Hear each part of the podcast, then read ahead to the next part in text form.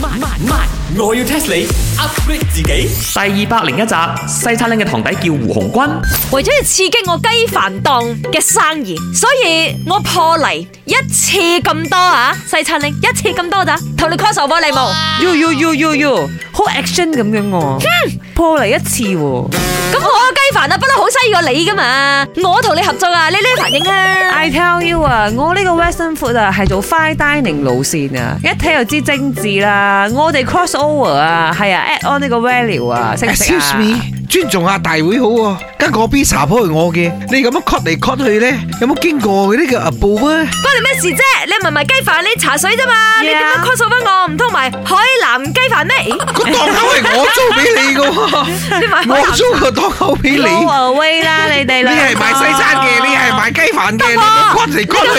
南茶侵落我啲飯度，咪叫海南雞飯 咯？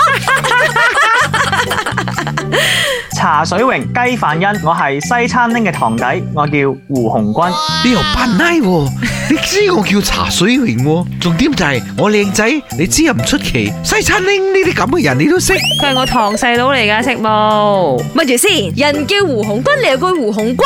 啱啱同 TVB 嘅胡鴻鈞個名一樣嘅噃，佢唱歌好好聽㗎。我啊 OK 啦，聽到你哋討論緊新餐單喎，嗱我咧就可以俾啲意見嘅，因為咧你哋嘅 idea 真係好翻鬼佬月餅啊！黃君唱歌好聽 咩？Sure 冇。聽講佢演戲比較勁啲，誒，I think 胡鴻鈞唱歌係好好聽噶，佢同嗰個麥嘅周姐應該有合唱過。I think 啊，he sing better than 周姐應哦咯。係咩？喂喂喂，咪住先，咪住先。阿胡鴻鈞先生啊，頭先你突然間講話咩翻鬼佬月餅，即係你講我哋翻鬼佬啊，定係講我哋月餅先？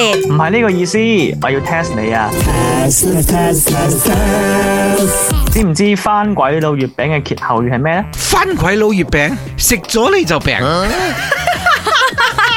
幾押韻呢度仲唔係歇後語？ 吓，意思係咪即係食咗我海南雞飯會病啊？猜，番鬼佬都唔整呢啲砌呢啲嘢噶嘛？你整出嚟嗰嚿月餅肯定食咗你就病啦哦。就好似炒飯咁啊，係咪？亂亂炒一餐，錯，唔啱啊！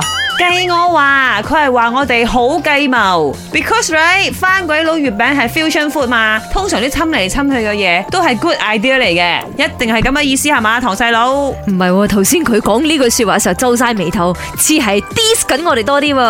唔啱啊！係啊，你兩個算啦，一定我估啱啊！翻鬼佬月餅好鬼貴。吓，why 啊？因為通常嗰啲嘢咧，一去到嗰啲 international 嗰啲 level 係咪？佢 brand 一 brand 佢之後啦，包裝佢之後啦，就好貴咗嘅。好似嗱茶水唔係個 B 兩扣半一杯嚇、啊你睇嗰啲 drive through 嗰啲清晰嗰啲啦，十幾卡杯係咪？包裝下翻鬼佬個 B 又唔同咗嘅，好鬼貴又好似啱咁喎。係啦。錯，答案就係番鬼佬月餅悶極啊！因為悶極就係悶極啦。講你哋嘅 idea 好悶啊，一啲創意都冇啊！哇！我呢個堂細佬果然係呢個 new generation 嘅人類啊，一嚟咧就點中嘅重點，佢果話然你哋兩個悶極啊！ 果然係你堂細佬啊，真啊，即係啲鬼仔呢，即係你個鬼妹咁樣咧，要將嗰個悶極反為悶極啊嘛。誒、我堂細佬同我一樣 taste 都係好中意胡鴻鈞唱嘅歌嘅咧。只係佢阿媽中意多啲喎，幫佢改咗名叫胡鴻鈞。